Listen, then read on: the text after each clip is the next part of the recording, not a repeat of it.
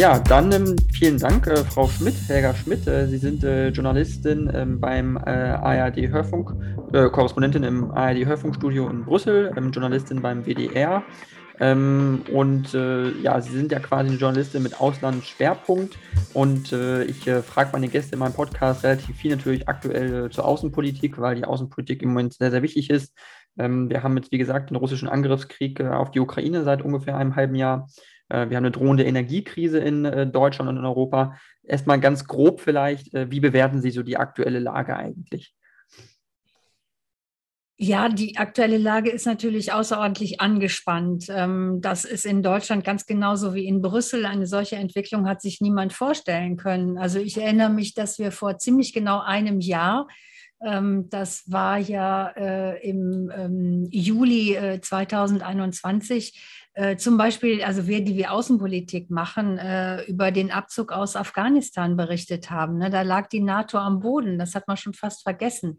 Das größte Militärbündnis der Welt, äh, geschlagen von einer Gruppe ähm, von Taliban, die auf Mofas in Sandalen äh, Kabul eroberten.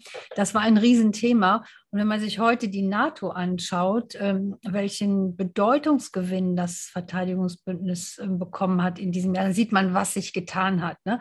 Ähm, das andere Thema ist natürlich, ähm, dass der Angriff äh, Russlands, Putins auf die Ukraine ähm, auch hier in Brüssel ein Schock war äh, für alle Diplomaten. Und äh, man muss sagen, auch für die allermeisten Mitgliedsländer, aber diese Spaltung Europas in Ost und West, die hatten wir ja immer schon. Wir hatten immer schon die Osteuropäer, äh, die ähm, ganz anders auf äh, Putins Außenpolitik, auf Putins aggressive Außenpolitik geblickt haben, im Grunde äh, seit dem Georgienkrieg, aber auch seit dem Krieg ähm, gegen die Krim, der keiner war, die sich ja, die ja fast ohne Widerstand ähm, erobert werden konnte von Putin, äh, die ukrainische Halbinsel. Spätestens da äh, waren die Osteuropäer ähm, immer sehr viel kritischer und, und hatten auch von den Westeuropäern mehr Engagement hm, weg von der diplomatischen äh, Schiene zu, zu deutlicheren Tönen verlangt. So, und die sehen sich jetzt natürlich bestätigt. Ähm, das, ist, das ist ganz ähnlich hier in Brüssel wie auch, auch in den Mitgliedsländern. Und ähm, das dritte Thema, ähm, das schon angesprochen wurde, nämlich Energiekrise, klar, das ist auch ein Riesenthema. Äh, am, am ehesten für die südeuropäischen Länder, weil die Preise dort am ehesten explodiert sind. Da hat man dann versucht, also die Preise zu deckeln, äh, während ähm, in Deutschland ja andere Methoden gewählt wurden. Ja, das, das ist, äh, es hat im Grunde alles verändert, unsere Berichterstattung auch. Mhm. Okay, ähm, da würde ich Sie ähm, gerne mal zu fragen, weil Sie eben ja Korrespondentin in Brüssel sind. Ähm, äh, erstmal vielleicht auch nochmal zu Ihnen, weil ich habe es jetzt vielleicht auch nicht ganz richtig erstmal eingeleitet. Also wie sind Sie eigentlich ähm, auch, auch so dahin gekommen, sage ich mal? Wie wird man eine Journalistin äh, bei der ARD oder beim WDR in, in Brüssel? Braucht man da, sage ich mal, auch einen Studienschwerpunkt im Bereich ähm, internationale Politik oder europäische Politik? Oder wie, wie, wie entwickelt sich das, sage ich mal? Also wenn man äh, Journalist werden möchte, äh, dann ist es eigentlich immer gut, ein Fachstudium zu haben. Und ähm, ja, äh, man muss da nicht unbedingt internationale Beziehungen äh, studiert zu haben. Ich weiß, dass eigentlich alle ARD-Anstalten gerne ähm, Volontäre nehmen. Ne? Das ist ja nach dem Studium dann nochmal so eine Art Lehrlingszeit, Ausbildungszeit, äh, die man dann in Redaktionen hat. Hm, dass also alle ARD-Anstalten gerne ähm, Bewerber nehmen, die ein Fachstudium hinter sich haben und das gar nicht so wichtig, was man studiert hat. Ne? Wichtig sind zum Beispiel inzwischen auch naturwissenschaftliche Studiengänge, ähm, weil der Bereich der Berichterstattung ja in den vergangenen Jahren stark ausgeweitet worden ist. Ähm, Wirtschaft ist, ist wichtig, Jura ist wichtig, Politikwissenschaft, Geschichte, auch Medizin äh, kann interessant sein. Also das ist eigentlich gar nicht auf bestimmte Fächer äh, konzentriert. Dann macht man ähm, ein Volontariat. Ähm, das ist dann je nach Anstalt, das ist ganz ähnlich wie bei Zeitungen auch, dann nochmal so knapp anderthalb Jahre, bei manchen ähm, äh, Sendern auch zwei Jahre. Hm, da wird man äh, durch die Redaktion geschickt, kann erste Erfahrungen sammeln, hat aber auch so konzentrierte Blogseminare, in denen man lernt, wie man beispielsweise im Radio fürs Hören schreibt, was ganz anders ist, als wenn man ähm, etwas äh, für die Zeitung äh, schreiben muss. Und dann lernt man natürlich auch Filme machen und ganz wichtig, Instagram Stories zu machen ähm, und ähm, das für die unterschiedlichen ähm, sozialen Plattformen. Ähm, also das lernt man dann äh, im Doing, in Seminaren äh, und dann auch in den Redaktionen, wo man es dann auch anwenden kann. Und ähm, ja, dann landet man ja meistens nicht sofort im Ausland, selbst wenn man das möchte, sondern dann geht man erstmal in Redaktionen, in eine Politikredaktion, in eine aktuelle Redaktion, in Newsroom oder vielleicht auch in eine Wirtschaftsredaktion. Und dann ähm, ist es beim WDR so, ähm, dass ähm, ja, das relativ offen gemacht wird. Jeder kann sagen, ähm, ob er sich wünscht, einmal Auslandskorrespondent zu werden. Und ähm, dann ähm, muss man allerdings auch bereit sein, sehr spontan die Chance zu ergreifen, wenn was frei wird oder wenn mal eine Vertretung gemacht werden muss. Ne? Also so vier, fünf Wochen, wenn der Korrespondent in Urlaub ist, mal in Moskau oder in Nairobi oder in Tokio oder in Washington oder Los Angeles ähm, zu vertreten. Und dann sieht man ja schon, ähm, ob das, äh, ja, gefällt mir das, ist das mein Ding? Und gefällt das auch äh, den Hörern beziehungsweise äh, den, äh, den Kollegen in der, äh, in der Zentrale? Und ähm, ja, dann kann man, kann man sich Wünsche äußern. Mein Wunsch, ähm, ich habe auch an vielen Stellen gearbeitet. Für mich ist aber Brüssel äh, wirklich bei weitem der interessanteste Ort äh, für Berichterstattung, weil ich keinen Ort äh, in der Welt kenne, ähm, an dem man als Journalist so nah ähm, in diesem Decision-Making-Process ist, äh, wie Politikwissenschaftler sagen würden. Also da, wo Entscheidungen gefällt werden und wo man die unterschiedlichen Akteure nach den Kriterien ihrer Entscheidung befragen kann, im Parlament, in der Kommission, das ist bekannt, aber eben auch die Lobbyisten, ganz wichtig, die gibt es natürlich überall, in Berlin auch, da hat das Bank Schmeckle. Hier in Brüssel wird das ganz offen gemacht, da kann man ganz offen ähm, jetzt zum Beispiel die Vertreter der Atomenergie äh, fragen, wie sie das hinbekommen haben, dass äh, gestern die Mehrheit des Parlaments ähm, dafür gestimmt hat, dass Atomenergie grün und nachhaltig ist. Ja, für Deutsche schwer, äh, schwer verstehbar. Aber es ist eine große Lobbygeschichte und das kann man hier ganz offen äh, recherchieren. Äh, das finde ich großartig. Da weiß man genau, wie Entscheidungen äh, zustande kommen und äh, kann dann auch versuchen, dem Publikum das zu erklären. Mhm. Okay, ja, ähm, da hätte ich eigentlich ähm, zwei Fragen sogar anschließend dran. Ähm, ich meine, das Thema mit der ähm, grünen Atomenergie würde ich gleich vielleicht gerne ansprechen. Ähm, aber äh, vorab finde ich, glaube ich, ganz spannend äh, zu wissen einfach, weil das, das, das Leben eines Journalisten ist ja auch, kann ja auch unstet sein oder kann ja auch anstrengend sein, kann ich mir vorstellen, wenn man eben viele wechselnde äh, Stationen hat. Äh, Sie haben es angesprochen, man ist dann irgendwo mal in New York vielleicht als Korrespondent, dann kann man vielleicht nach London versetzt werden oder nach Brüssel oder nach Berlin. Also ähm, wie geht man damit um als Journalist, sage ich mal, auch mit den vielen Ortswechseln? Ähm, vielleicht auch nicht immer genau zu wissen, äh, wo ein, sage ich mal, der Arbeitgeber, also äh, die ähm, Rundfunkanstalt eben hinschickt. Ähm, wie herausfordernd ist das für einen persönlich, persönlich beruflich, aber vielleicht auch, auch, auch privat natürlich, wenn man sagt, äh, man hat einen Partner oder man hat eine Familie. Ähm, äh, für mich jetzt als jungen Menschen zum Beispiel, wenn ich jetzt, sage ich mal, als Journalist durch die ganze Welt reisen würde, ist es dann mit einer Beziehung auch kompliziert, denke ich mal. Ja, das ist ein wichtiger Punkt. Äh, äh, das ist auch, auch gut, das mal anzusprechen. Also vor 15 Jahren hätte kein Mensch das angesprochen, weil da ist der Herr Korrespondent äh, durch die Welt gereist und die ganze Brut nebst Gattin sind hinterhergereist. Kein Problem. Das hat sich natürlich glücklicherweise geändert. Familie spielt eine ganz andere und, und zum Glück wichtigere Rolle. Trotzdem, man kann das jetzt hin und her diskutieren. Es ist immer einer, der mitreisen muss, immer ein Kronprinz oder eine Kronprinzessin, je nachdem.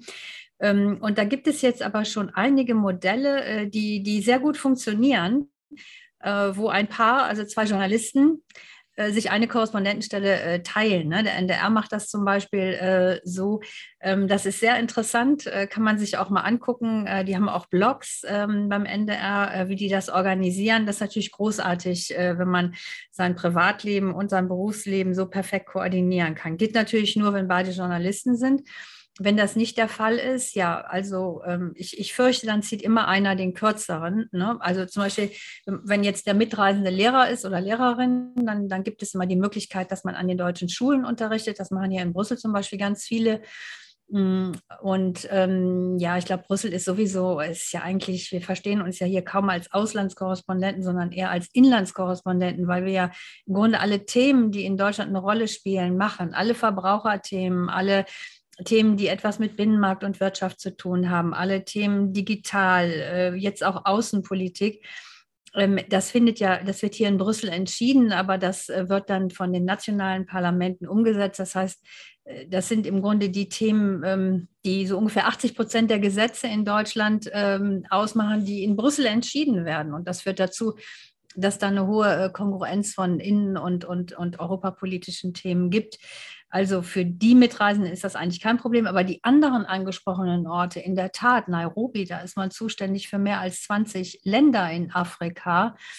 Ähm, das bedeutet äh, eine hohe Reisetätigkeit auch am Ort. Ähm, und ähm, das ist zum Beispiel auch äh, so in, in in, in, Amerika, wenn man dann in Washington ist, dann, dann gibt es natürlich auch eine ganze Menge Staaten, die man, äh, Bundesstaaten der USA, die man abdecken muss. Und ähm, das, das setzt voraus, ähm, dass die Familie das mitträgt. Denn der Korrespondent kann natürlich dann immer nur äh, alleine reisen. Das ist so, ja, kann man auch nicht wegdiskutieren. Okay, ähm, das ist nämlich ganz spannend, glaube ich, weil ich, ich glaube, dass man das ja auch, was, was junge Leute angeht, man muss ja auch jungen Leuten vielleicht irgendwo auch den Job attraktiv machen, sage ich mal. Und wenn die eben auch gucken, okay, wie ist das Vereinbarkeit von Beruf und Familie oder Beruf und Partnerbeziehung, äh, wie viel muss man aber denn wirklich realistisch aufopfern? Das ist vielleicht äh, das, worauf meine Frage ein bisschen konkret abzielt. Das heißt, wenn man wirklich sagt, okay, man ist ehrgeizig, man möchte wirklich äh, ähm, die Station abarbeiten, weil man weiß, äh, dass man muss sich es ja auch irgendwo ein bisschen vielleicht verdienen, sage ich mal, ähm, Erfahrung sammeln und internationale Erfahrung sammeln. Ähm, oder vielleicht, ich weiß nicht, ob Sie das aus dem Kollegenkreis kennen, ist das so, dass dann häufig auch das Private zurückstecken muss vor dem Beruf? Oder kann man das dann realistisch doch, doch vereinbaren, sage ich mal? Also als Mutter ja, als Mutter sage ich jetzt mal was, was überraschend ist. Ich kenne kein Land in Europa, äh, in dem es so schwierig ist, Beruf und Familie zu vereinbaren wie in Deutschland. Das heißt, man kann nur jedem empfehlen, Deutschland schnell zu verlassen, äh, weil es in jedem anderen europäischen Land eine viel bessere Kinderbetreuung gibt. Äh, es gibt äh, Ganztagsschulen. Ich glaube, Deutschland ist das einzige Land in der Europäischen Union, was sich noch den ähm, unfassbaren Luxus einer Halbtagsschule äh, leistet. Ja, ich glaube, es ist nur noch in Österreich so. Also da ist Deutschland wirklich sehr rückständig. Und ähm, das, ähm, das muss man einfach berücksichtigen. Das heißt, wenn man, äh, wenn man Familie und Beruf vereinbaren will, muss man eigentlich wirklich, äh, sollte man ganz schnell in Europa sich, äh, sich umsehen. Natürlich, wenn man das Ideal hat, dass es am besten ist, äh, dass die Kinder äh, Vollzeit äh, von einer Mutter oder einem Vater betreut werden, ja, dann ist das schwierig, gleichzeitig Korrespondent zu werden. Mm, aber wenn man als Familie Korrespondent wird und einer wird Korrespondent und die Familie reist mit, dann finde ich, kann man das eigentlich sehr gut, sehr gut in Europa, in Europa organisieren. Ähm, in Brüssel ist das zum Beispiel so, dass ähm, sich auch die der Staat Gedanken darüber macht, ähm, dass die Eltern äh, ja viel weniger Urlaub haben, als die, kind, als die Kinder Ferien haben. Ne? In Deutschland wird das einfach den Eltern überlassen. Es ist deren Problem, das mal zu organisieren, dass sie nur äh, sechs Wochen Urlaub haben, 30 Tage in der Regel, äh, während die Kinder und die Lehrer natürlich auch drei Monate Ferien haben. Und das ist viel schwieriger zu organisieren, während hier bietet da jede Kommune in Belgien äh, Ferienprogramme äh, an, äh, die fantastisch sind. Das geht von Sport über Musik und das kenne ich aus Frankreich auch. Also das ist eigentlich, äh, das sollte niemanden abschrecken, Korrespondent zu werden. Mhm. Okay, ja, ganz interessant. Ähm, dann würde ich gerne jetzt ein bisschen thematisch äh, vielleicht auf die Themen kommen, die einfach jetzt auch wirklich die meisten Menschen natürlich auch beschäftigen und sprich, das ist ein Thema wie äh, die Ukraine jetzt. Und äh, da würde mich einfach interessieren, weil ich es halt auch mehrmals mitbekommen habe, äh, Journalisten von äh, den Tagesthemen vom Heute-Journal, äh, die vor Ort, also Korrespondenten in der Ukraine, aus der Ukraine berichten und äh, wirklich vor Ort sind und aber nicht nur, sage ich mal, jetzt im Westen der Ukraine. Wir haben Kämpfe nach wie vor im Osten der Ukraine. Die russischen Truppen äh, sind da ja nach wie vor, das sind heftige Gefechte. Und man sieht eben Journalisten, die wirklich nicht direkt an der Frontlinie stehen, aber schon sehr nah dran sind. Ähm, da war auch ein Bericht in den Tagesthemen letztens, wo eine Journalistin, ich habe jetzt den Namen nicht mehr äh, auf dem Schirm, äh, die Truppen besucht hat, wo sie da ukrainische Stellungen erklärt hat, wie sie das äh, im Detail machen, wie sie sich da vergraben und wie sie da versuchen, russische Stellungen zu bekämpfen und so. Ähm, da frage ich mich manchmal, wie ist das überhaupt für jetzt den Arbeitgeber WDR oder die Tagesthemen oder wie auch immer, äh, Journalisten als Korrespondenten in so lebensgefährliche ähm, ja, Regionen zu schicken, wo sie wirklich ihr Leben riskieren und Bilder zu produzieren, wo jederzeit eine Bombe einschlagen könnte. Inwiefern kann ein Arbeitgeber das rechtlich überhaupt rechtfertigen, zu sagen, mein äh, der Journalist, der bei mir angestellt ist, der, der riskiert sein Leben bei dieser Sache. Wie funktioniert das? Also wie macht man das? Ja, da hat die Sicherheit äh, absolute Priorität. Die steht vor allem. Und ähm, es gab auch schon Einsätze, wo der WDR gesagt hat, da schicken wir niemanden hin. Das ist einfach zu gefährlich. Ähm, grundsätzlich wird äh, natürlich niemand geschickt, der nicht selber den Finger gehoben hat und, und der gesagt hat, ich traue mir das zu, da, äh, zu, dahin zu gehen. Das ist schon mal die allererste Voraussetzung. Ähm, dann ähm, für den Fall, äh, dass sich Kollegen entschließen, äh, Kriegsberichterstattung zu übernehmen, ähm, wird erstmal ein ganz intensives, ausführliches Sicherheitstraining äh, vorgeschaltet. Das ist äh, mit Einheiten der Bundeswehr. Ähm, das machen auch die Journalisten des ZDF, um einfach ähm, auf alle Eventualitäten vorbereitet zu sein. Ähm, und dann hat man jetzt äh, im Ukraine-Krieg, auch im Krieg gegen die Ukraine, auch die, die Lösung gewählt, dass die Korrespondenten sehr häufig ausgetauscht werden. Also da wird jetzt niemand ein halbes Jahr oder ein Jahr hingeschickt, äh, sondern das sind dann Einsätze, die auf eine kürzere Zeit begrenzt sind, weil wir alle wissen, dass äh, solche Einsätze auch mit traumatischen äh, Erfahrungen verbunden sein können und die müssen dann wieder verarbeitet werden. Dann gibt es auch natürlich immer eine intensive ähm, Begleitung danach. Ähm, und auch dann immer wieder die neue Frage, willst du nochmal dahin oder nicht? Ähm, das, das hängt wirklich ab äh, von den Korrespondenten. Mm, es gibt äh, glücklicherweise, ähm, muss ich sagen, das soll ich jetzt nicht zynisch anhören, äh, vielleicht ist das nicht das richtige Wort, glücklicherweise. Es gibt eben Kollegen, die dieses Pflichtbewusstsein haben und die sich auch sagen, ja, wenn wir nicht darüber berichten, wer denn dann? Äh, und wenn, wenn nicht jemand dahin geht und versucht zu beschreiben, was geschehen ist und was geschieht, wie sollen die Menschen sich dann ein, ein Bild machen? Und man sieht ja, wenn man mal ins russische Fernsehen schaut, welche im Grunde unvorstellbare Art von Propaganda, das ist eigentlich schon fast eine Untertreibung. Es sind ja blanke Lügen, die man da hört. Also das, ist ja ganz offensichtlich. Ähm, dann ist es schon wichtig, dass es auch eine, eine, unabhängige westliche Berichterstattung sind. Aber die Unabhängigkeit hat Grenzen, das ist ja gerade schon angesprochen worden. Äh, wenn sich ein, ein Reporter beispielsweise ganz nah an die Soldaten begibt und, und versucht herauszufinden, was sie jetzt tun, dann ist das immer auch ein Commitment mit dieser Armee, mit der ukrainischen Armee, ähm, denn äh, sonst wäre es viel zu gefährlich, äh, da einfach ohne äh, jede Vorabsprache äh, und, und Vereinbarung äh, dahin zu gehen. Mhm. Okay, und ähm, das heißt, wenn sozusagen ein, ein Reporter sagt, okay, ich möchte es auch gerne, es muss ja auch auf freiwilliger Basis, äh, denke ich, passieren. Also man kann ja nicht hinkommen, ja, der kann nicht hinkommen und sagen, den Reporter zwingen, jetzt aus der Ukraine, aus dem Kriegsgebiet, sage ich mal, zu berichten. Das wäre vermutlich nicht möglich. Ausgeschlossen, Ausgeschlossen. kenne ich auch kein Beispiel. Mhm. Okay, also immer auf, auf freiwilliger Basis, sage ich mal. Ähm, aber dann auch allein, was ist denn, wenn wirklich was passieren würde auch? Also eine ganz stumpfe Frage, wie wäre das denn, wie ist man denn versicherungsmäßig überhaupt abgesichert, wenn man ein Reporter in einem Kriegsgebiet ist und man wird verletzt zum Beispiel? Zahlt das dann, hat man da eine besondere Versicherung als Reporter oder wie, wie funktioniert das? Wissen Sie das zufällig? Ähm, Natürlich gibt es, gibt es Versicherungen, äh, die betreffen die Sicherheit äh, der Korrespondenten. Das, da gibt es auf der einen Seite individuelle Lösungen, da gibt es natürlich ähm, auch Absicherungen, äh, die die entsendenden Landesrundfunkanstalten getroffen haben. Das wird bei den äh, anderen Medien nicht anders sein. Es kommt dann auch immer auf das Einsatzgebiet an. Ähm, aber ähm, ich versuche jetzt die ganze Zeit zu überlegen, ich versuche mich zu erinnern, ob ich einen Beispielfall nennen könnte. Mir fällt jetzt aber keiner ein. Damit will ich nicht ausschließen, dass es sowas schon mal gegeben hat, also irgendeine Art von Verletzung. Mir fällt jetzt nur nichts ein, deshalb kann ich kein Beispiel hm. nennen. Äh, ich kann aber sicher sagen, dass es für die CVDs, das sind die Chefs äh, vom Dienst, äh, das sind diejenigen in den Zentralen, die äh, so ein bisschen ähm, die, ähm, den Überblick haben äh, über diese Themen und die gucken, wie es den Korrespondenten geht im Ausland, die den Kontakt halten, nicht nur was das Journalistische angeht, sondern auch was das familiäre und das Persönliche angeht. Und für die ist eigentlich nichts wichtiger als die Sicherheit der, der, der Korrespondenten. Das kann ich jetzt hier aus dem sicheren Brüssel äh, natürlich äh, nur im Grunde mit einer gewissen Distanz beschreiben.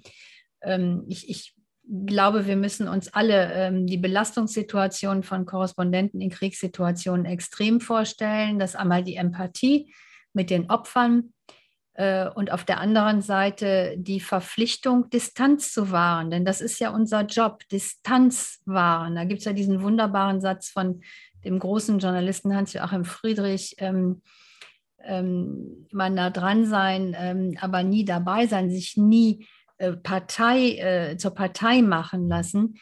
Äh, das, das ist auch im Krieg wichtig und ich würde sagen, das ist gerade im Krieg wichtig, äh, Distanz zu wahren, äh, auch immer zu sagen, wenn man eigentlich keine Quellen hat, ähm, hören wir jetzt ja auch sogar in den Nachrichten sehr oft, ne, wenn wir über Truppenbewegungen oder über Gefechtsverläufe äh, in den Nachrichten ähm, Informationen bekommen, dann kommt da ganz äh, oft ähm, äh, die Information, wir können das eigentlich aus der Zentrale nicht nachprüfen. Es gibt nur eine Quelle, das ist entweder die russische oder die äh, ukrainische oder eine westliche Quelle, das sind dann häufig Dienste, äh, Geheimdienste auch, äh, die muss man benennen, aber manchmal muss man eben sagen, wir können das nicht nachprüfen.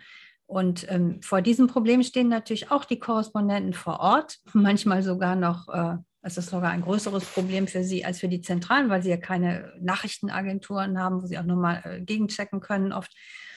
Ähm, aber das Allerwichtigste ist eben diese Herausforderung, auf der einen Seite diese nötige Distanz zu wahren und das in Einklang zu bringen mit der Empathie, dem Mitfühlen, dem Mitleiden auch mit den Opfern und mit den Müttern und Vätern der, der toten Soldaten und der Kinder und den Kindern äh, der toten Soldaten. Das ist äh, ganz schwierig, äh, dann noch Distanz äh, zu bewahren. Das äh, ist eine große Herausforderung. Mhm, definitiv, auf jeden Fall. Also man weiß, es ist ein wahnsinnig herausfordernder Job.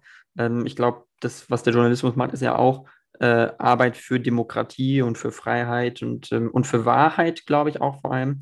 Aber äh, man sieht es auch in Russland, wie zum Beispiel äh, Journalisten auch dazu neigen können, wenn sie beeinflusst sind, einfach nur für Lügen und Unwahrheit zu sorgen. Wenn man mal russisches Fernsehen schaut, äh, ist ja nichts außer als Propaganda, Lügen und, ähm, und, und eigentlich Aggression gegenüber dem Westen. Haben Sie persönlich äh, Kontakt zu irgendwelchen russischen Kollegen oder russischen Journalisten oder wie ist das? Steht man da überhaupt im Austausch? Gibt es internationale Austauschforen, wo man sich noch austauscht oder ist da irgendwie keine Verbindung mehr? Also ich persönlich war noch nicht in Moskau im Einsatz äh, äh und in Russland, aber ich habe Kollegen, äh, auch Korrespondenten, Ex-Korrespondenten, die in Moskau waren und die sind natürlich immer noch sehr gut vernetzt.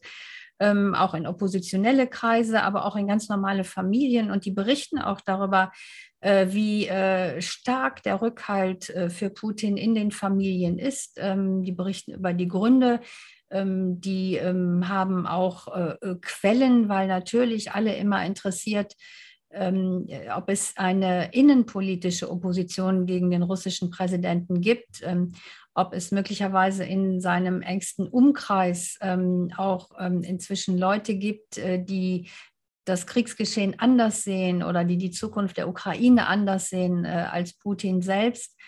Ähm, interessant ist, dass auch jetzt ähm, so viele Wochen nach Kriegsbeginn, das ging ja am 24. Februar los, es dafür eigentlich immer noch keine Anzeichen gibt. Das war ja so ein bisschen die Hoffnung des Westens, dass man gesagt hat, ähm, langer Atem und, und der Krieg äh, wird, wird lange dauern, aber mh, hm, von außen, das ist ja eine, eine These, die man übrigens auch bei der NATO einige vertreten, die, äh, dass man Putin da durch den Krieg ähm, wenig beeindrucken kann sondern dass dieser Regimewechsel äh, aus dem Inneren kommen müsste. Und das ist sehr interessant, dass dafür jetzt für uns spürbar jedenfalls äh, noch keine wirklich konkreten äh, Anzeichen gibt. Aber um auf die Frage zurückzukommen, dass die Kollegen, die gut vernetzt sind, die, die, die versuchen, das einfach immer auch rauszubekommen. Ähm, und das geht ja nur über äh, Kontakte, die man wirklich mal persönlich äh, am Ort des Geschehens, also zum Beispiel in Moskau, äh, geknüpft hat. Mhm, definitiv. Und ähm, ich, glaube, es ist ja auch ganz interessant im Moment, äh, was man sieht. Auch man sieht ähm, Befragungen äh, der russischen Bevölkerung äh, zu diesem Angriffskrieg. Ähm, es gibt zum Beispiel also auch auf äh, den sozialen Medien, auf TikTok ist das zum Beispiel häufig, sieht man Kurzvideos von Russen, die in Russland die normale Zivilbevölkerung fragen auf der Straße und fragen, wie stehst du zu diesem Krieg, was hältst du davon? Und man sieht wirklich häufig durch die Bank, bei älteren Leuten, auch bis zu jüngeren Leuten, bis zu Teenager, die sagen, nee, entweder ich äußere mich nicht oder ich finde es eigentlich ganz in Ordnung oder ich bin zumindest nicht dagegen. Äh, konkret verurteilen will ich das jetzt nicht unbedingt. Also ähm, irgendwo ist es schon sehr bedenklich, meiner Meinung nach, dass die russische Bevölkerung zu so einem großen Teil diesen Krieg unterstützt. Dass man halt auch zu einem Teil sagen muss, leider, dass nicht nur dieses Regime, natürlich hat dieses Regime diesen Krieg befohlen und geplant und ausgeführt, dennoch unterstützt ein wesentlicher Teil der russischen Bevölkerung irgendwo diese Führung und kritisiert zumindest nicht offen diesen Krieg.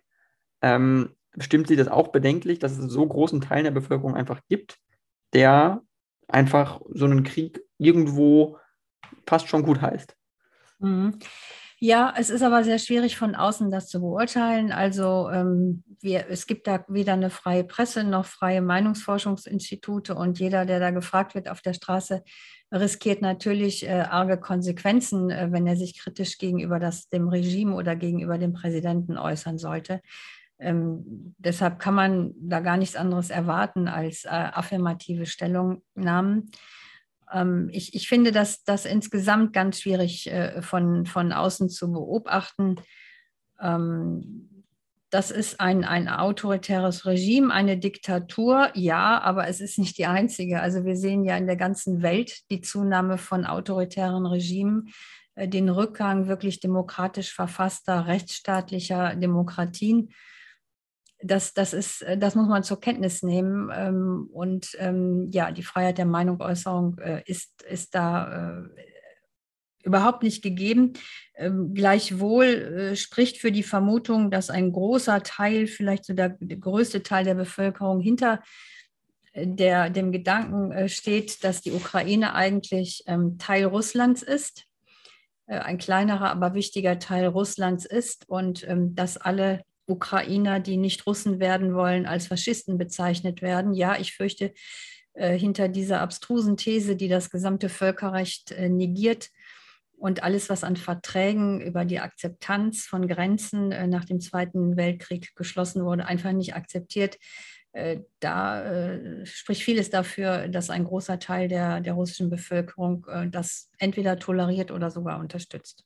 Mhm, unterstützt und ähm, man muss sich auch, glaube ich, vor Augen führen, was man sieht, auch im russischen Fernsehen, wie aggressiv Propaganda gemacht wird. Da werden, wenn man russisches Fernsehen schaut, und das kann man auch, äh, solche Videos kann man auch auf YouTube nachschauen, äh, wo Kriegsszenarien äh, dargestellt werden, zur besten Sendezeit, wo Millionen von Russen zugucken. Also viele Russen gucken ja Fernsehen noch und das ist ein starkes Medium für die Russen, die sich über die Nachrichtenkanäle im Fernsehen zu informieren wo Kriegsszenarien aufgemalt werden, wo das Baltikum angegriffen werden soll, über die schwedische Insel Gotland dann äh, irgendwo äh, von außen heraus irgendwo eine, eine, Attacke gefahren werden soll. Wie stehen Sie zu solchen, sage ich mal, Propagandaszenarien und äh, für wie wahrscheinlich halten Sie tatsächlich so eine, so eine Entwicklung, dass das wirklich dazu kommen könnte? Ja, diese so eine Propaganda, da werd, werden Sie ja von niemandem im Westen hören, dass er das klasse findet. Ich finde das natürlich auch nicht gut. Ich äh, denke aber, dass wir das äh, vom Westen her äh, kaum beeinflussen können. Und ich finde es viel interessanter, darauf zu schauen, welche Entwicklungen wir auch in der Europäischen Union haben. Und dafür sind wir wirklich verantwortlich. Zum Beispiel in Ungarn der ungarische äh, Ministerpräsident Viktor Orban macht jetzt äh, seit einigen Jahren exakt das, womit Putin 2001 äh, begonnen hat. Das war ja eine Situation, in der es durchaus ähm, Ansätze für eine zivilgesellschaftliche Verfasstheit in Russland gegeben hat. Ähm, Orban hat die staatlichen Medien unter Kontrolle gebracht. Da findet die Opposition so gut wie gar nicht mehr statt. Ähm, er hat äh, außerdem äh, die privaten Medien so organisiert, dass sie von seinen Buddies ähm, aus der Fidesz-Partei, von befreundeten ähm, Milliardären aufgekauft worden sind. Und das sorgt erstmal für die Grundlage des Entstehens autoritärer Herrschaftsstrukturen. Die Opposition wird mundtot gemacht. Sie kommt einfach nicht mehr vor. Und Journalisten werden gefügig gemacht, indem sie entlassen werden, wenn sie nicht das berichten, was, äh, was die Regierung sich wünscht. Äh, das ist sehr weit fortgeschritten in Ungarn. Äh, dann kommen dazu ähm, Verletzungen europäischen Rechts wie Minderheitenschutz, Unabhängigkeit der Gerichte ähm, und ähm, auch die Beeinflussung von Wahlen Und das finde ich, das, das kann, können wir ja verhindern. Das könnte die Kommission verhindern. Das, das könnte man auch durch eine breite öffentliche Debatte einmal thematisieren. Das scheint mir fruchtbarer, weil zielführender zu sein, als über ein Regime nachzudenken in, in Russland, wo wir, glaube ich, in der Analyse überhaupt gar keinen Zweifel daran haben, dass das ähm, eine, eine Diktatur ist, äh, ein autoritär verfasstes Regime mit allem, was dazugehört, also Propaganda in der Öffentlichkeitsarbeit, aber wir können das nicht ändern von außen. Mhm. Äh, genau, und man hat ja dann einfach auch die Möglichkeit, dass man sagt, ein Land wie Ungarn ist immerhin in, dem, in der Europäischen Union Mitglied. Mm, da gibt es ja eine Art von Möglichkeit, damit umzugehen mit rechtsstaatlichen Problemen. Da gibt es ja äh, Mittel und Wege. Aber auf ein Land wie Russland kann man ja kaum Einfluss eigentlich nehmen. Also man hat ja, dieses Land ist ja verschlossen. Es ist äh, diplomatisch sind äh, fast alle Brücken eigentlich äh, abgeschlagen worden und oder nicht mehr existent. Ähm, dieses Land ist nicht mehr willens, überhaupt äh, mit dem Westen wirklich zu reden, geschweige denn irgendwelche westlichen Forderungen ernst zu nehmen. Man sieht ja eigentlich nichts anderes als eine Dupierung äh, westlicher diplomatischer Be Bemühungen. Jedes Mal, wenn Russland äh, etwas anderes macht, äh, Putin und sein Regime sind Lügner, sie sind ähm, ähm, Massenmörder, das muss man einfach so sagen. Äh, und äh, wie soll man mit so einem Land überhaupt noch umgehen, jetzt gerade auch in dem Blick? Ähm, man hat jetzt den G20-Gipfel, der jetzt kommt im, im Herbst in Indonesien. Man hat ja jetzt, ich glaube, heute und morgen ein Treffen der Außenminister vorab in diesem Gremium, wo schon Gesprächskanäle eröffnet werden. Und Annalena Baerbock, die deutsche Außenministerin, hat gesagt, wir möchten nicht, dass Russland das zur Bühne nimmt. Dieses G20-Treffen soll keine Bühne für Russland werden. Das hat sie gesagt. Wie, wie, wie sehen Sie das? Also diese ganze Situation. Man ist ja nicht in der Lage, in der Weltgemeinschaft Russland von diesen Dingen auszusperren. Wenn Indonesien sagt, Russland darf kommen, dann, dann wird Russland auch kommen. Und Wladimir Putin hat schon gesagt, angedeutet, er will auch kommen im Herbst zu dem G20-Gipfel. Also der Westen hat ja dann auch kaum Möglichkeiten, Russland da eigentlich rauszu, äh, davon abzuschneiden, sage ich mal. Ja, der eigentliche Wert äh, solcher großen Konferenzen ist ja nicht, dass da alle 20 an einem Tisch sitzen und jeder hat drei Minuten 30 Redeanteile, sondern das sind oft diese bilateralen Gespräche, die sich ergeben am Rande der, der Plenarveranstaltung, äh, in, in Zimmern, manchmal wirklich unter vier Augen, manchmal nur mit, mit äh, zwei Übersetzern ähm, und, und bestenfalls äh, mit, mit noch einem Ratgeber das, das ist eigentlich das, was sehr wichtig ist. Und ähm, insofern ist meiner Meinung, ähm, jedes Treffen, ähm, bei dem Putin dabei ist, äh, gar nicht verkehrt. Wir haben ja jetzt auch auf der gleichen Ebene der G20 ähm, auch ein Treffen der Außenminister. Und da ist auch der russische Außenminister Lavrov dabei. Der amerikanische Außenminister hat schon gesagt, dass es dass er sich nicht mit ihm treffen wird. Aber dann müssen wir, dann ist es auch mal spannend für uns zu sehen, wie viele Länder eigentlich nicht diesen Boykott mit Russland äh, machen, äh, sondern ähm, da eigentlich ganz gute Kontakte pflegen. Da gibt es auch ein NATO-Mitglied, die Türkei, äh, die schon ähm, da versucht, ähm, den Kontakt zu halten. Und ähm, der türkische Außenminister will das, will das auch tun. Na, da fragt man sich natürlich immer, ist das wirklich eine Vermittlung oder ist das eine Parteinahme? Die Türkei hat ja russische Waffensysteme gekauft, ähm, obwohl, obwohl die Türkei NATO-Mitglied ist, äh, was, was eigentlich bis heute schwer äh, verstehbar ist. Die Türkei hat auch die Norderweiterung der NATO ähm, blockiert, ähm, die Aufnahme Schwedens und äh, Finnlands blockiert.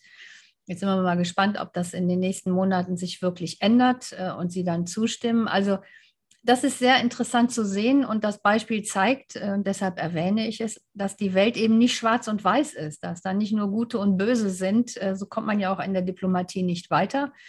Wenn man nur mit den Guten verhandeln würde, dann wären das vielleicht weltweit, äh, äh wären das vielleicht 10 oder 20, also ein Bruchteil äh, der, der Staatengemeinschaft. Man muss aber äh, versuchen auch mit Diktaturen friedlich zusammenzuleben. Das zeigt ja gerade das, äh, das Beispiel, das Putin geliefert hat, indem er allen vor Augen geführt hat, so etwas Altmodisches wie ein konventioneller Landkrieg, den alle irgendwie schon in die Geschichtsbücher verdammt hatten. Das ist möglich, das ist führbar, das demonstriert er gerade. Das führt ja auch zu einem Umdenken in der ähm, Zusammensetzung der Armeen in der NATO, nicht nur in der Bundeswehr, ähm, die da einigen Nachholbedarf hat nach 16 Jahren Merkel und äh, nach 16 Jahren äh, Verteidigungsministern der Union mm, und, und, und ähm, ja, viel Abbau. Das, vor dem gleichen, vor einem ähnlichen Prozess stehen viele andere Armeen, die müssen jetzt äh, sich darauf vorbereiten. Und ähm, am Ende, ja, am Ende wird es aber so sein, äh, dass noch kein Krieg äh, endete ohne Verhandlungen. Und das wird auch dieses Mal so sein. Ich glaube, da riskiert man nichts, wenn man das voraussagt. Ähm, und aus meiner Sicht sollte so schnell wie möglich über eine Waffenruhe verhandelt werden, wenn gleichzeitig das Bedrohungspotenzial äh, der Waffenlieferungen mindestens so aufgerecht erhalten wird, wie das jetzt stattfindet, möglicherweise auch noch gesteigert wird. Das ist ja die Linie des Westens und ich finde die sehr gut nachvollziehbar und muss auch sagen, dass ich wenig Alternativen dazu sehe, äh, wenn man mal für und wieder andere Optionen abwägt. Es ist eben nicht so, dass, dass es hier darum geht, entweder Diplomatie oder, oder Bewaffnung, sondern beides findet statt und das ist auch richtig. Äh, anders wird man mit diesem äh, russischen Präsidenten nicht zu einem Kriegsende kommen. Das hm ist, glaube ich, sehr plausibel. Äh, und ich finde da die westliche Linie, das ist ja erstaunlich, wie gut geschlossen und gut abgestimmt der Westen, also die NATO-Länder, immer die Türkei so ein bisschen ausgenommen, wie, wie gut koordiniert die da gerade handeln. Ich finde das deshalb auch erwähnenswert, weil wir sprachen ja eingangs von der Entwicklung äh, und die ist eben auch eklatant. Vor etwa anderthalb Jahren ähm, haben wir uns alle noch gefragt, werden die Amerikaner überhaupt Soldaten lassen in Europa? Ne? Ähm, Donald Trump hat ja ganz klar gesagt, dass er die abziehen wollte, aus Deutschland insbesondere. Er hat auch gesagt, dass, es, dass die NATO obsolet ist und dass es für ihn auch eine Option ist, ähm, dass die Vereinigten Staaten die NATO verlassen. Und da gab es schon große Ängste auch in Europa, denn die Sicherheit Europas, das war damals auch schon klar, und das ist äh, ja jetzt auch nochmal durch den Krieg sehr deutlich geworden, die Sicherheit von äh, die Sicherheit Europas kann im Moment nicht von den Europäern allein verteidigt werden. Da brauchen sie diese erfahrene und gut ausgestattete Militärmacht äh, USA. Äh, und jetzt haben wir es mit einem transatlantischen Präsidenten zu tun, Joe Biden, der dafür gesorgt hat, dass im Moment wieder 100.000 amerikanischer Soldaten in Europa stationiert sind. Die, die, die Sicherheit dieses äh, Kontinents garantieren, die da sind, um die Sicherheit dieses Kontinents zu schützen. Ähm, und das ist auch so eine Entwicklung, die ja vor, vor einiger Zeit noch völlig unvorstellbar gewesen wäre. Äh, das, das ist sehr interessant, äh, was, was da passiert ist, äh, auch vor dem Krieg schon. Ne? Diese Truppenkonzentration Putins an der Westgrenze Russlands, das begann ja schon im März, im Frühjahr 2021. Äh, da waren auch schon mal so an die 90.000 dort stationiert und da war man schon bei der NATO auf alles vorbereitet. Und dann hieß es schon den ganzen Sommer, dass jederzeit ein Einmarsch möglich sei. Dann kam der Ende Februar und dann war man aber vorher schon darauf vorbereitet und dann sind auch vorher schon die Truppen verstärkt worden. Ähm, das ist ja für uns alle, also selbst für die Leute, die, die, die Teil der Friedensbewegung waren, ähm, ein, ein wirklicher Epochenwechsel, muss man sagen, ähm, dass man mal auch in Deutschland darüber nachdenken muss, dass so ein demokratischer Rechtsstaat Waffen braucht, um verteidigt zu werden und unfassbare Investitionen nötig sind, die ja woanders fehlen. Das ist, glaube ich, ein Prozess, der auch noch auf uns alle zukommen wird. Die fehlen in Kitas, die fehlen bei Pflegergehältern, die fehlen bei der Bahn, wo die Schienen marode sind. Ja, die fehlen beim Ausbau des Internet in, in Deutschland, wo Deutschland auch so ein, so ein Nachzügler ist in der Europäischen Union. Also die fehlen, die, das ist Geld, das an vielen Stellen fehlen wird. Ähm, trotzdem glaube ich, ähm, ja, hat bei vielen so ein Umdenken stattgefunden, ähm, viel mehr Menschen, glaube ich, sehen inzwischen, dass das unverzichtbar ist, in Rüstung zu investieren. Ich merke, wo ich mich selber sprechen höre, dass es immer noch ungewöhnt ist, dass man sagt, es ist wichtig, in Rüstung zu investieren. Ja, wir haben jetzt gerade erlebt, äh, äh warum. Mhm. Auf jeden Fall. Ähm, ich würde gerne, weil Sie hatten einen Kommentar, weil Sie hatten es auch angesprochen äh, mit der Türkei, dass die Türkei eben kein Land ist unbedingt, was äh, sich so entspannt, sage ich mal, in die NATO-Allianz äh, einfügt, äh, so nahtlos einfügt wie die anderen Mitgliedstaaten. Vielleicht nur ganz kurz zwei Sätze aus einem Kommentar, den Sie geschrieben haben, äh, wo Sie mit der Zwischenüberschrift geschrieben haben, Militärbündnis als Wertegemeinschaft. Sie meinen damit auch die NATO und äh, die Mitgliedschaft der Türkei. Und Sie sagen oder Sie schreiben, äh, damit die liberalen Gesellschaften des Westens an dieser Zumutung nicht zerbrechen, sollte klar sein, dass es um Verteidigung von Werten geht nicht umsonst wurde die NATO ja auch als eine Wertegemeinschaft gegründet. Ähm, glauben Sie, dass die Türkei ein Land ist, was in unsere Wertegemeinschaft überhaupt reinpasst? Unter äh, Präsident Erdogan ganz gewiss nicht. Äh, er teilt äh, fundamentale Werte nicht. Man muss noch mal einen Schritt zurückgehen. Die Türkei ist schon länger NATO-Mitglied, beispielsweise als Deutschland. Ist schon ein paar Jahre eher NATO-Mitglied geworden, Anfang der 50er Jahre und ist also, mal schnell gerechnet, ungefähr 70 Jahre Mitglied der NATO. Das heißt, die waren fast von Anfang an dabei und ähm, die äh, teilen äh, im Moment unter Erdogan, ja, ich glaube, das lässt sich nachvollziehbar belegen, nicht die, die grundsätzlichen Werte. Ne?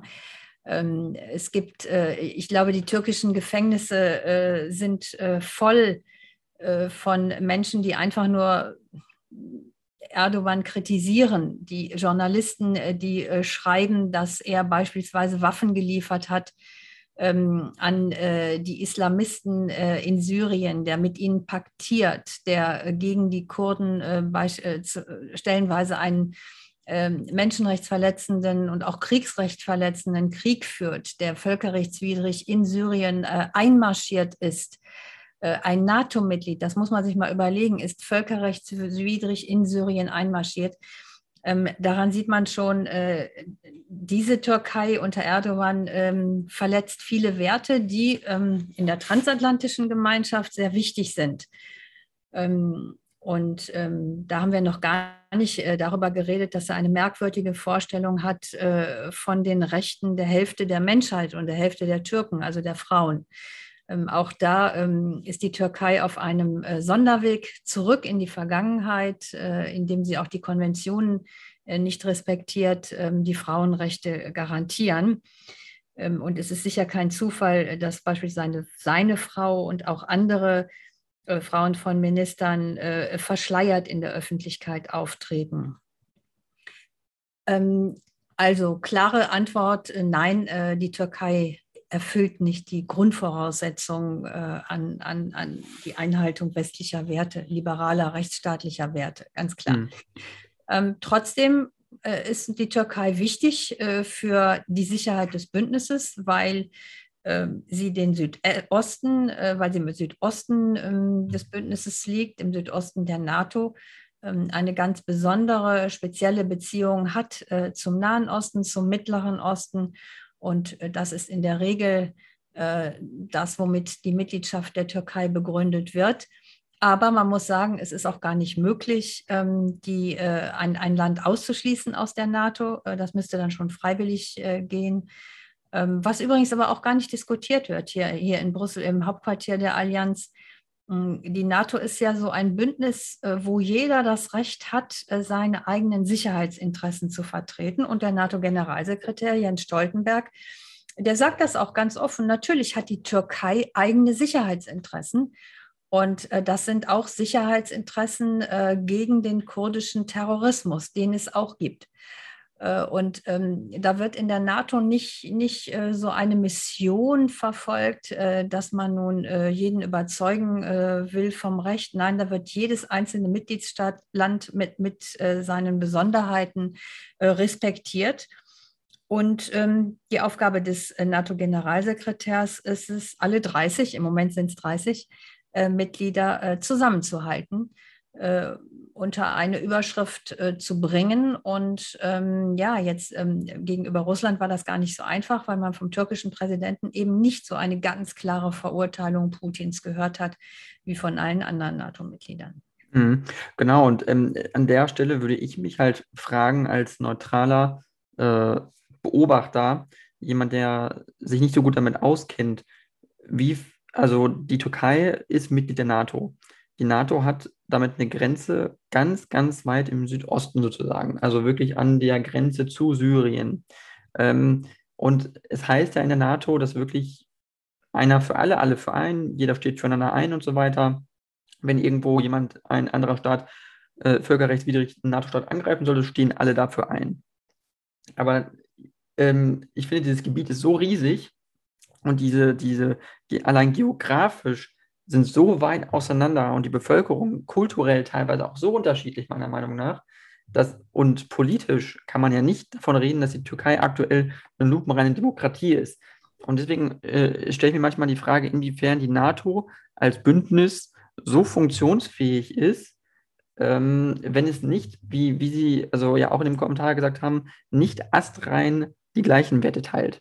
Also ähm, ich halte das für ganz, ganz schwierig und ganz problematisch. Und ähm, da, da, stellen manche Leute, glaube ich, zu Recht manchmal die Frage, ähm, für Erdogan oder für die, für die Türkei, würde man da dann jetzt, sage ich mal in Anführungsstrichen, 10.000 deutsche Soldaten hinschicken, um, ähm, natürlich, wenn die Türkei jetzt von Russland angegriffen werden würde, vielleicht.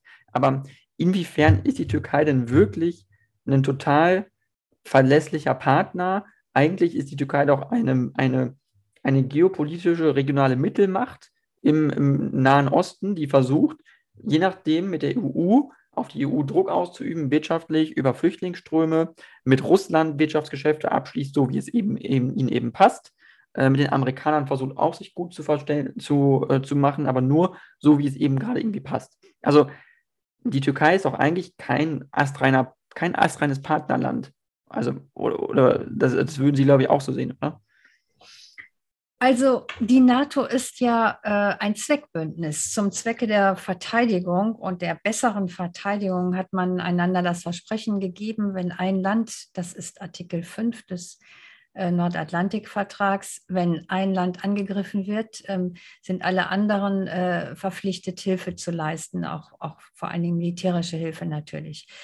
Ähm, und ähm, Astrein, äh, ja, was ist schon Astrein? Es gibt da ja äh, unterschiedliche Partner. Also ähm, das ist ja jetzt, äh, wie lange eigentlich her? Ich glaube, zwei, zweieinhalb Jahre, Ende 2019, als der französische Präsident Emmanuel Macron diesen aufsehenerregenden äh, Artikel, dieses Interview geführt hat mit dem Economist, das dann ähm, insbesondere in Deutschland auf diesen einen Satz äh, reduziert wurde, die NATO sei Hirntod. Da, dahinter verbarg sich ja eine, wie ich finde, ähm, brillante Analyse, die eigentlich bis heute gilt. Äh, natürlich war die Türkei äh, da ein Thema und, und da hat er die Alleingänge der Türkei äh, beschrieben, ja, aber auch die Alleingänge des amerikanischen Präsidenten, der damals, damals Donald Trump hieß.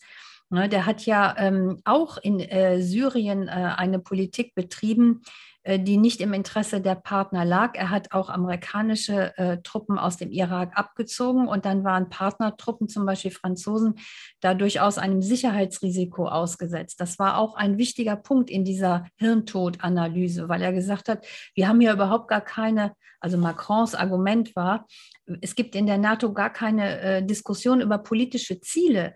Politisch macht da eigentlich jedes Land, was es will. Ähm, und nur wenn es um äh, Truppenstellungen geht und Waffenunterstützung, ähm, äh, dann, dann tauscht man sich aus. Und ich finde, das ist ja schon ein großer Fortschritt, ähm, dass das jetzt genau passiert. Äh, beim NATO-Gipfel äh, in Madrid hatten wir ja diese äh, Situation ähm, und auch schon etwas davor, dass die Außenminister sich auch treffen und mal politisch diskutieren. Welche politischen Ziele will man eigentlich erreichen? Was will man auch langfristig erreichen? Ähm, ähm, das ist auf jeden Fall äh, schon ein Fortschritt. Und ähm, jetzt aktuell, ähm, und darauf bezog sich mein Kommentar, ähm, ist dieses Ausscheren der Türkei äh, so problematisch, weil sie einfach äh, verhindern als äh, autoritär regiertes Regime, dass zwei nun aber wirklich lupenreine skandinavische Demokratien, nämlich äh, Schweden und Finnland, Mitglied der NATO werden. Das, das kann die Türkei verhindern, wie jedes andere Land überhaupt, denn solche, äh, solche Beschlüsse, solche Aufnahmebeschlüsse müssen immer einstimmig gefasst werden. Alle 30 müssen zustimmen. Und wenn dann nur eines sagt, nein, das passt uns noch nicht, wir wollen vorher noch einige kurdische äh, militante Aktivisten ausgeliefert haben, sonst stimmen wir nicht zu. Das ist ja der Fall. Das macht ja die Türkei im Moment, ausgeliefert haben aus Schweden vor allen Dingen dann zeigt das dieses Vetorecht, aber das haben wir, das das gleiche äh, Problem, was wir auch in der Europäischen Union haben. Ähm, dann kann ein Land bremsen. Und das ist jetzt ähm, ja besonders problematisch, weil so leicht erkennbar ist, äh, dass es dem türkischen Präsidenten gar nicht darum geht, zu verhindern, dass diese beiden Länder nun im Norden des Bündnisses äh, beispielsweise sicherheitspolitisch wichtige Aufgaben äh, zum Schutz des Ostseeraums übernehmen können. Ich denke, dagegen hat Erdogan gar nicht allzu viel einzuwenden, sondern er nutzt einfach die Chance seines Vetos, Ziele durchzusetzen, die er immer schon mal durchsetzen wollte, nämlich mehr Waffenlieferungen, die der Westen ja eingefroren hatte, insbesondere die Amerikaner, nachdem die Türkei völkerrechtswidrig in Syrien einmarschiert war. Ähm, jetzt möchte der äh, türkische Präsident äh, wieder Waffenlieferungen aus dem Westen haben. Er braucht die und die Amerikaner haben auch schon in Aussicht gestellt, dass das möglich ist bei der Modernisierung bestimmter Kampfflugzeuge. Nicht der modernen, die Erdogan gerne hätte, sondern etwas älterer, trotzdem wichtig für die türkische Armee. Ähm, und ähm, so kann es sein, dass man sich auf diesem Wege handelt. Ja, das kann man dann Kuhhandel nennen. Andererseits, es gibt keine Alternative dazu. Wenn, wenn, es, wenn es einen einstimmigen Schlussbeschluss braucht und einer tritt, steht auf der Bremse, und Bedingungen für seine Zustimmung ähm, stellt, dann geht das nur über die Verhandlungen und dann wird das am Ende Zustände, zu, Zugeständnisse erfordern des Westens gegenüber der Türkei. Ja, sonst äh, kommt das Veto nicht weg. Äh, so, so brutal und so einfach ist das. Mhm. Es scheint ähm, brutal zu sein, es ist eine brutale Realität. Ähm, zum Ende würde ich noch mal gerne trotzdem noch mal drauf, drauf eingehen, auf das, was Sie gesagt haben, und zwar, dass es in der NATO einfach viele Mitglieder gibt, die einfach machen, was sie wollen. Und äh, das scheint, äh, also ich, ich, sehe das ganz genauso, weil ich glaube einfach, dass es in der NATO keinerlei Absprachen gibt eigentlich, weil äh, irgendwo gab es mal diese Diskussion, äh, die NATO möchte nicht schwere Waffen in die Ukraine liefern, sprich Kampfpanzer. Was hat Tschechien gemacht? Tschechien ist NATO-Mitglied und hat T-72 sowjetische Kampfpanzer sofort in die Ukraine geschickt. Ich glaube, drei, vier Wochen nach dem russischen Einmarsch. Äh, Spanien, mit NATO-Mitglied, hat gesagt, äh, plant Leopard 2 Panzer in die äh, Ukraine zu senden, die sie nicht mehr benötigen. Also am Ende macht ja sowieso jeder Mitglied, jedes Mitgliedsland, was es möchte. Und äh, dass sich dann Deutschland äh, immer dahin zurückgezogen hat, gesagt hat, nein, in der NATO gibt es ja diese Absprache da ne, mit schweren Kampfpanzern oder so, das wollen wir jetzt irgendwie nicht. Das stimmt ja gar nicht. Also da hat ja sowieso jedes Mitgliedsland gemacht, was es wollte und was es konnte irgendwo. Also und ähm, da muss man nur sagen, dass Deutschland auch auf jeden Fall sich total äh, da ein bisschen vergaloppiert hat. Oder sehen Sie das, sehen Sie das, würde es nicht so sehen?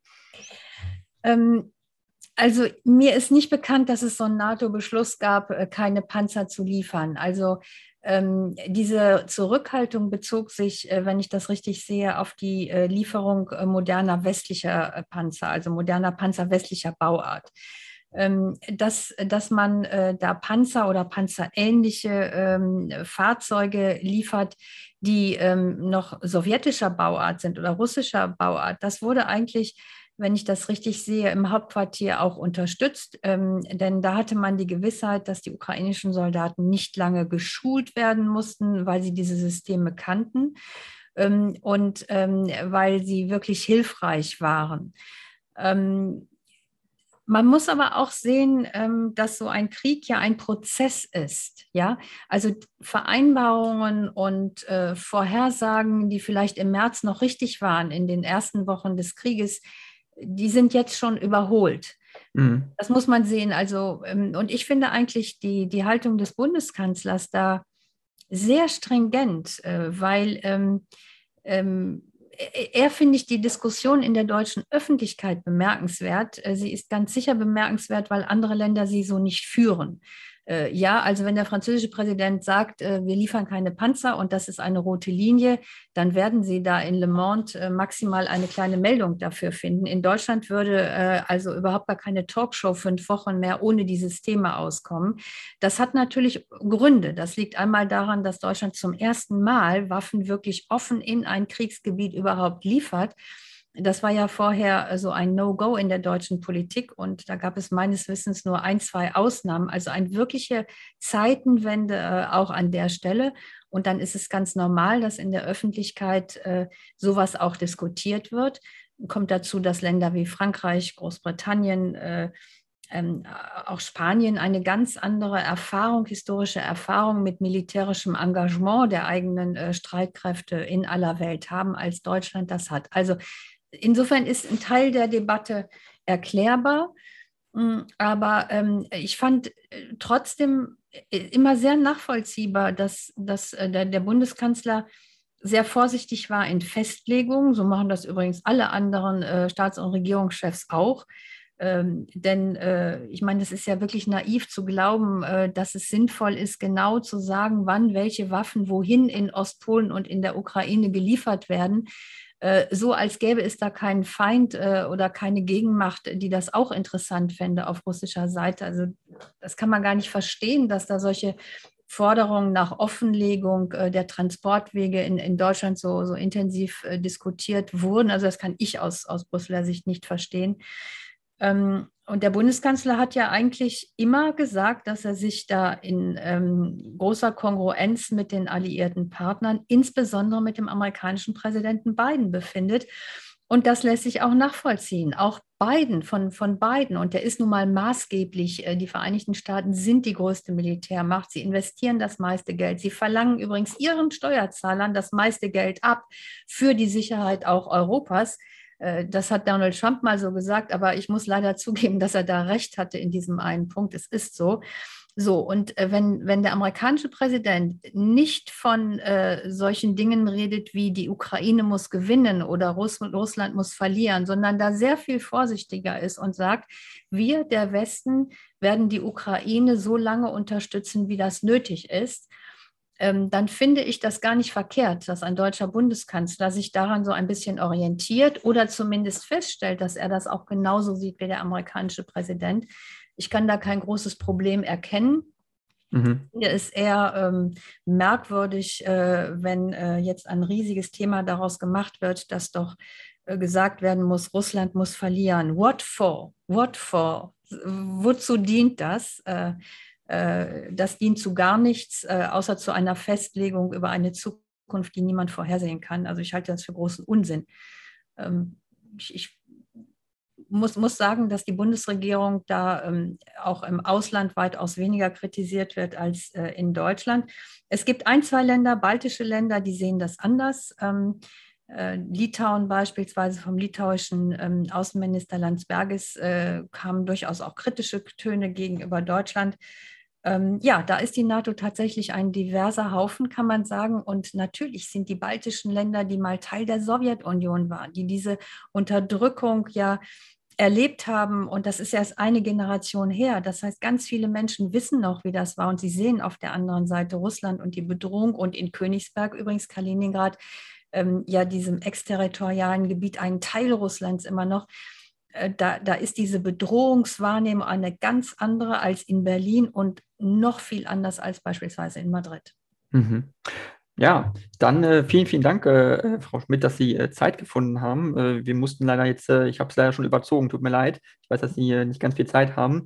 Ähm, aber vielen Dank für die tollen Ausführungen. Ich fand sehr spannend, sehr vielseitig das Interview. Und wenn Sie möchten, zum Abschluss können Sie noch Werbung machen für sich als Person oder ähm, für den WDR oder wie, wie auch immer.